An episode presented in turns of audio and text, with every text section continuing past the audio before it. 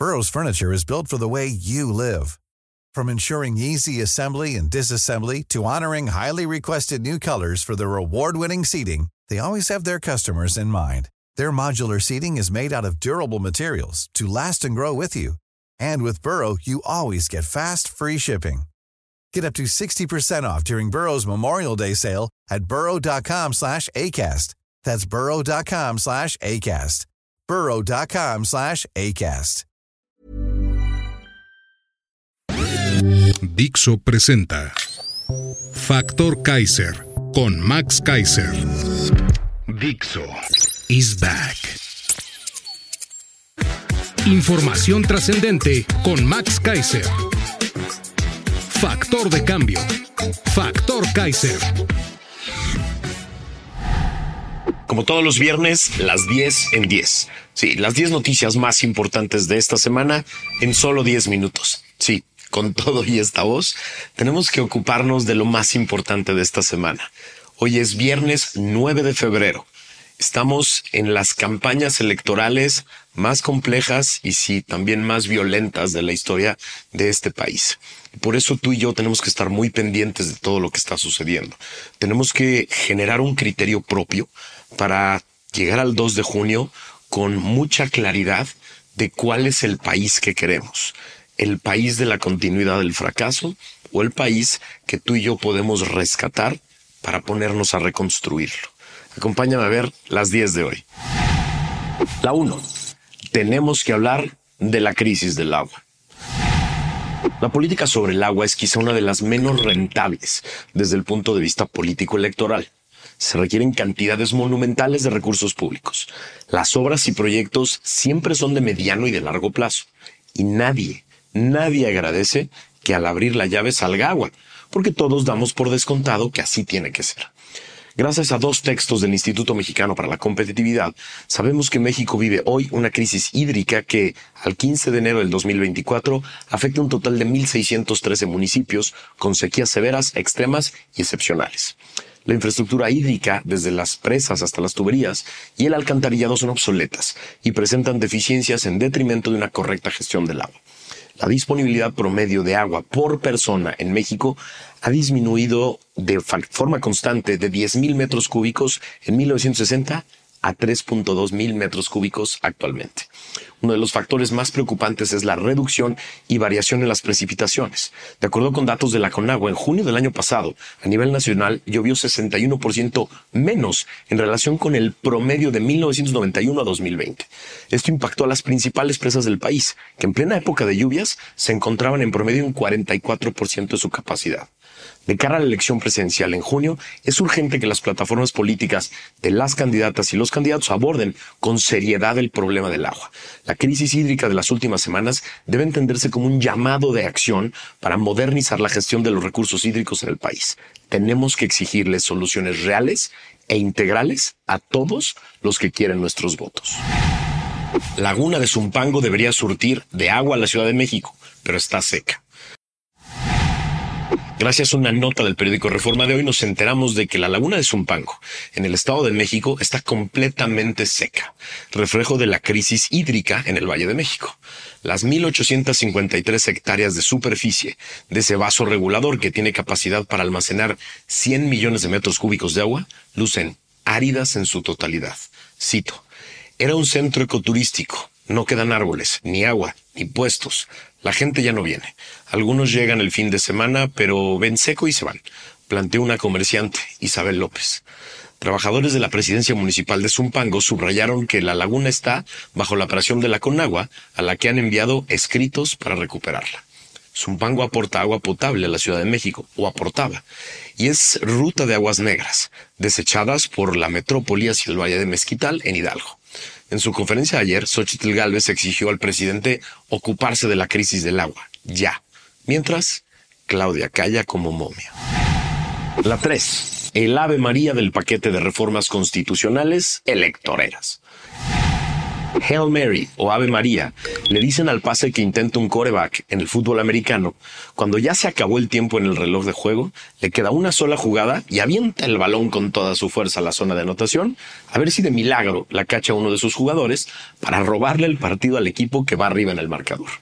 El lunes 5 de febrero del 2024 se quitó las últimas máscaras que le quedaban a López, que solo veían algunos de los más incautos e inocentes mexicanos que aún decidían quererle, a pesar de lo evidente. Escondidas en medio del más burdo populismo legislativo electorero están sus convicciones reales, las que siempre tuvo. Destruir la autonomía del Poder Judicial, desaparecer a los órganos autónomos especializados que tanto aborrece y le estorban, aumentar los delitos de prisión preventiva oficiosa, constitucionalizar la militarización de la Guardia Nacional y destruir al INE, que se ha librado hasta ahora de su furia. Es una vergüenza que el presidente de México desprecie tanto la norma suprema en la que se sustenta todo el ejercicio del poder legítimo democrático en México, que esté dispuesto a convertirla en un mero folleto de propaganda de Morena, lleno de discursos huecos, normas inaplicables y la destrucción de los órganos más importantes en los que está sustentada nuestra democracia. ¿Querías un motivo más para ir a la marcha el 18 de febrero? El presidente ya te lo dio. Si no creías que aspira a una dictadura a través de su títere, te lo acaba de poner en un paquete de reformas constitucionales con su firma y su sello. Vamos a las calles a decirle que ni madres, que nosotros queremos una democracia constitucional. La 4. La secretaria de Gobernación miente sobre el financiamiento a reforma de pensiones. Rápido salió el aparato completo de publicidad del obradorato a promover y a defender la parte más popular, según ellos, del paquete de reformas. A la parte que le tienen más confianza como instrumento electorero es a la propuesta de que los trabajadores se jubilen con el 100% de su sueldo. ¿De dónde van a financiar esto? Se pregunta todo mundo. La señorita alcalde, vocera de Claudia y gerente de la Secretaría de Gobernación, salió a decir tres mentiras. Dijo que se financiaría con los fideicomisos del Poder Judicial, con las ganancias del tren militar y con la desaparición de los autónomos. A ver, son mentiras porque, primero, el gobierno no puede disponer de los fideicomisos del Poder Judicial, porque son del Poder Judicial. Esto se deriva básicamente de la división de poderes. Dos, el tren militar nunca, nunca tendrá utilidades porque ya gastó 400 mil millones de pesos de más y opera diariamente con pérdidas. Y pues no habrá ahorros de la desaparición de los órganos autónomos porque no van a desaparecer, no se los vamos a permitir. Es decir, mentir como forma normal de comunicarse con sus fieles, que son los únicos que aún les creen sus mentiras. Las 5. Le dictaron la campaña completita a Claudia. Cada día nos queda más claro que el coordinador de la campaña de Claudia, el señor López, le tiene muy poca confianza y muy poco respeto a su candidata en dos mañaneras seguidas de esta semana dejó perfectamente claro que el paquete de propuestas de reforma constitucional deben ser el centro de la campaña para llamar al voto por su partido. Así lo dijo. En franca violación a la ley, dijo desde la mañanera que en esas ocurrencias legislativas estaba el proyecto de país que propone su candidata y su partido. Obediente como es, Claudio y su equipo salieron rápidamente a dar una conferencia de prensa para decir, básicamente, todo lo que diga mi jefecito está bien. El mensaje de Claudia no puede ser más claro. Si yo llego a la presidencia, voy a continuar con el intento de destrucción del Poder Judicial, del sistema electoral, además de darle cuello a los órganos autónomos, militarizar sin retorno a la Guardia Nacional y encarcelar de manera preventiva a todos los mexicanos que pueda. Así, las dos sopas están más claras que nunca. Sopa A, un títere que repetirá todo lo que le dicte su jefe. Sopa B, una candidata dispuesta a analizar, mejorar y conservar aquello que sirve y a reconstruir todo lo que el obradorato ha destruido, de la mano de expertos y ciudadanos como tú y como yo. Tú decides. La 6. ProPública confirma su investigación a pesar de ataques de López. López lleva toda la semana muy enojado por un fenómeno que nunca se había dado en las redes sociales. Las tendencias narcopresidente y narcocandidata han estado más de una semana en los primeros lugares en Twitter. Su coraje lo desquitó contra ProPublica, que publicó el reportaje del ganador del premio Pulitzer, Tim Golden. Los acusó de ser enviados de la DEA para desprestigiarlo. Hoy ProPública confirmó su investigación. Aseguró que se basa en una serie de investigaciones periodísticas muy complejas, rechazó revelar sus diversas fuentes y dijo que la investigación se cerró por instrucciones políticas, por temas diplomáticos y no por falta de elementos, que a su juicio eran más que suficientes para seguir investigando. Hoy amaneció con un ojo hinchado. Quizás se estrelló contra el puño de la opinión pública. La 7. La revista The Economist dice que López hizo un pésimo trabajo en corrupción. No paran los golpes a López desde la esfera internacional. La prestigiada revista The Economist publicó ayer una nota titulada El presidente de México y su familia luchan contra las acusaciones de corrupción. Así.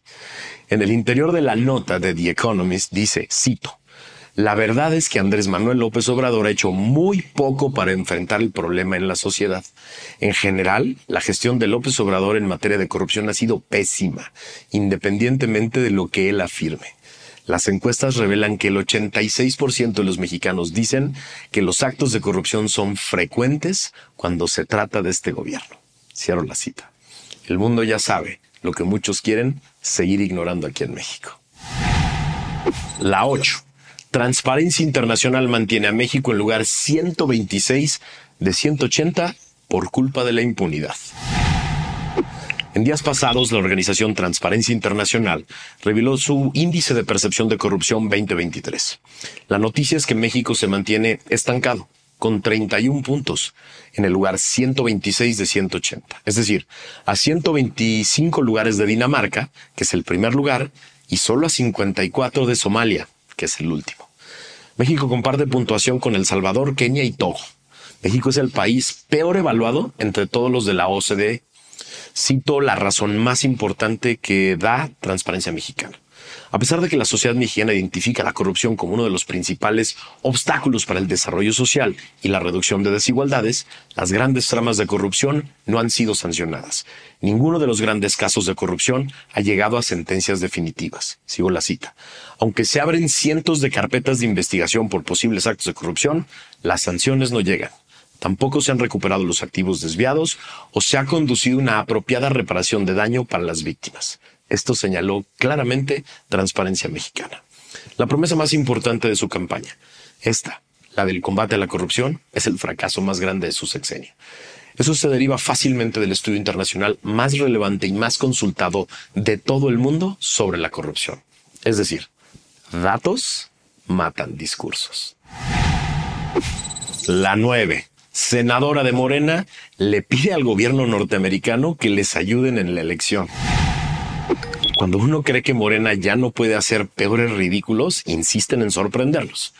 Durante una reunión con la Comisión de Relaciones Exteriores del Senado, la senadora de Morena, Lucía Trasviña, le pidió al embajador de los Estados Unidos, Ken Salazar, que ayudara a la cuarta transformación a impedir que la derecha regrese al poder en nuestro país. Así tal cual. El embajador, preocupado y con cara de espantado, le respondió, el diálogo siempre es importante. Yo como embajador de Estados Unidos no me meto en la política de México. Yo no voy a votar en esta elección, señaló con vergüenza. Eso pasa cuando regalas en tómbola las candidaturas al Senado o a la Cámara de Diputados. Carajo, ya estuvo, ¿no? La 10. Integralia publica un duro reporte de violencia política por cada estado. La organización Integralia, dirigida por Luis Carlos Ugalde, afirma en un reporte que el crimen organizado intervendrá como nunca antes en las elecciones locales de 2024. Advierte un estudio de esta consultoría. La razón es, una gran cantidad de grupos criminales están en conflicto armado. Existe una proliferación de mercados ilícitos, además del narcotráfico, y 1.800 presidencias municipales están en juego. De acuerdo con la investigación de la consultoría, los estados que concentran un riesgo muy alto son Guerrero, Michoacán, Colima, Jalisco, Chiapas y Morelos. Mientras Baja California, Sonora, Chihuahua, Tamaulipas, Zacatecas, Guanajuato, Estado de México, Tabasco y Veracruz, considerados como de peligro alto. Es decir, de los 15 estados considerados como de riesgo muy alto o alto en violencia política, 12 son gobernados por Moreno. Esto se va a poner muy feo y vamos a tener que estar muy pendientes, porque como son, van a estar rehuyendo completamente a su responsabilidad. Ojalá no haya la violencia que se espera por estos datos duros. Ojalá de pronto en México empecemos a entender que la democracia está en juego y que los enemigos no tienen cara de otro partido. Los enemigos no están en otra alternativa política. Los enemigos son los que matan, son los que extorsionan, son los que secuestran.